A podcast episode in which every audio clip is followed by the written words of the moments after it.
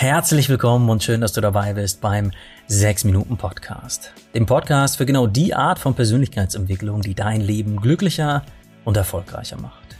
Das Ganze wie immer faktenbasiert, wissenschaftlich fundiert und wirklich auch im Alltag umsetzbar. Ich bin Dominik Spenz, ich bin der Autor der 6 Minuten Tagebücher, zuletzt des 6 Minuten Schlaftagebuchs und ja, freue mich auf die nächsten 6 Minuten mit dir. Hast du schon mal versucht, einen Wasserball unter die Wasseroberfläche zu drücken? Egal wie tief du ihn unter das Wasser drückst, sobald du einmal loslässt, findet der Wasserball immer wieder seinen Weg an die Oberfläche. Und dieser Versuch mit dem Wasserball ist ähnlich effektiv wie der Versuch, deine Gefühle dauerhaft runterzudrücken. Es kostet dich viel Kraft, den Ball unten zu halten, hat aber nur kurzfristige Wirkung, weil er ohnehin wieder an die Oberfläche gelangt. Und genauso wie Wasserbälle ihren Weg an die Wasseroberfläche finden, wollen Gefühle gefühlt werden. Wie Carl Jung, der Begründer der analytischen Psychologie, so schön sagte, what you resist persists. Also wogegen du dich wehrst, das bleibt bestehen. Und egal in welcher Form du dich gegen deine Gefühle wehrst, ob du dich immer wieder davon ablenkst oder ob du schon so betäubt bist, dass du sie eigentlich gar nicht mehr spürst, die Gefühle, gegen die wir den größten Widerstand leisten, werden mit der Zeit letztlich nur noch stärker. Und Studien bestätigen genau das.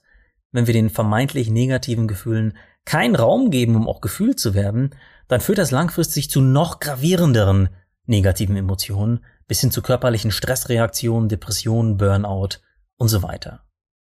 Erst wenn wir anfangen, die Gefühle, die sich erstmal unangenehm anfühlen, anzunehmen, zu erforschen und uns neugierig zu fragen, was will mir dieses Gefühl mitteilen eigentlich? Welche Botschaft trägt dieses Gefühl für mich? Dann können wir unsere Gefühle als besten Schlüssel nutzen, um unsere wirklichen Wünsche und Bedürfnisse im Leben zu verstehen. Und damit sind wir schon beim Herzstück von diesem Podcast, nämlich dem Praxistipp.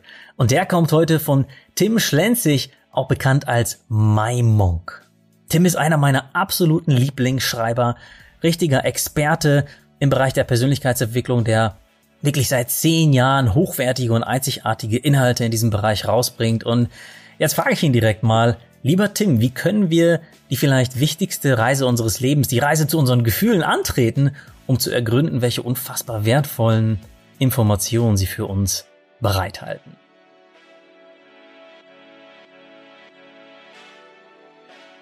Dominik hat es schon gesagt, wenn wir unsere Gefühle nicht verarbeiten, arbeiten sie ewig in uns.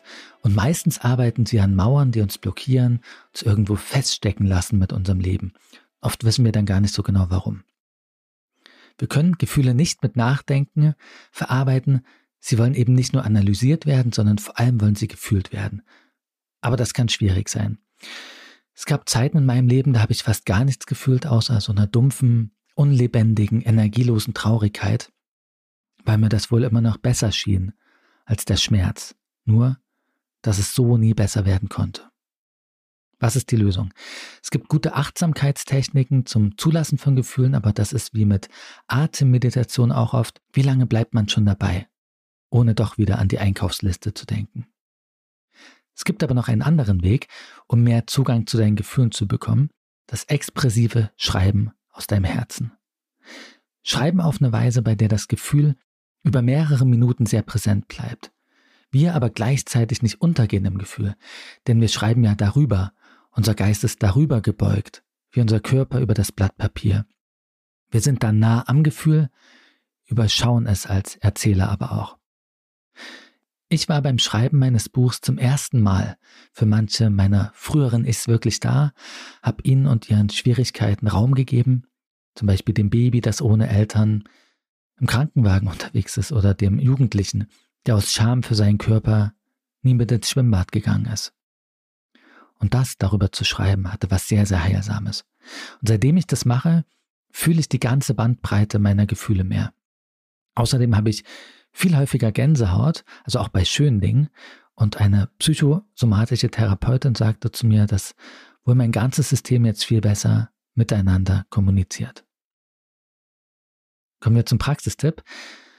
So funktioniert die besagte Form des expressiven Schreibens am besten. Du kannst einen Stift nehmen oder die Notiz-App deines Handys. Wichtig ist gar nicht wie oder wo, sondern dass du es machst. Vieles davon kannst du im Bus machen, auf einer Parkbank, in der Warteschlange vom Fastfood-Restaurant. Denk an eine Situation, die dich beschäftigt.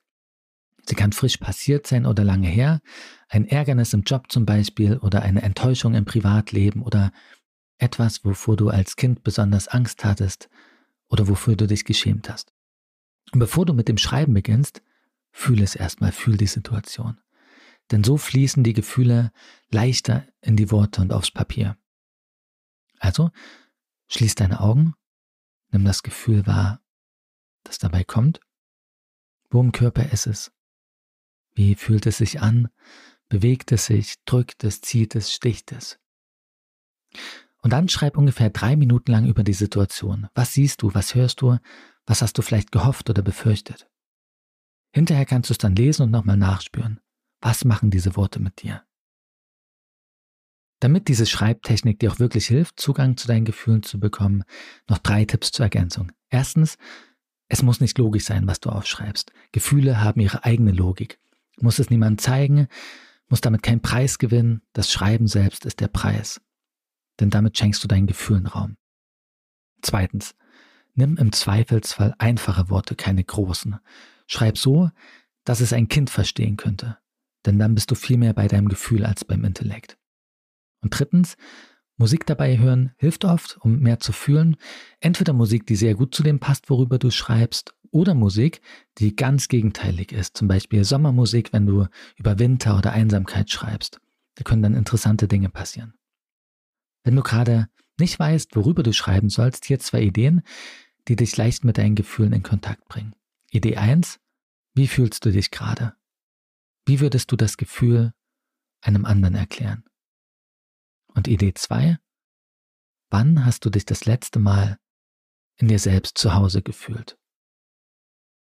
Also nochmal kurz zusammengefasst. Stift oder Handy nehmen, an eine Situation denken, drei Minuten darüber schreiben, was auch immer dir in den Sinn kommt und dabei immer wieder nachspüren, was du fühlst. Ja, danke Tim für diesen super Praxistipp. Übrigens zeigen hunderte Studien, wie extrem heilsam dieser Tipp, dieses expressive Schreiben auf Körper und Geist wirken kann. Und wenn du dir weitere Inspiration für diese heilsame Reise wünscht, kann ich dir das neue Buch von Tim wirklich ans Herz legen. In diesem Buch kannst du einfach auf jede beliebige Seite gehen und dir begegnen kleine lyrische Texte, die wirklich keine Sekunde an der Oberfläche kratzen, sondern wirklich piu, sofort in die Tiefe gehen. Das Buch kann ich dir vor allem dann, wenn du gerade durch Schmerz gehst, vor allem dann, wenn gerade nicht alles Sommer, sondern vieles Winter bei dir ist, und damit meine ich nicht die Gradzahl da draußen, sondern die Gefühlslage in dir, dann kann dich dieses Buch immer wieder an deine Kraft, an deine Stärke erinnern.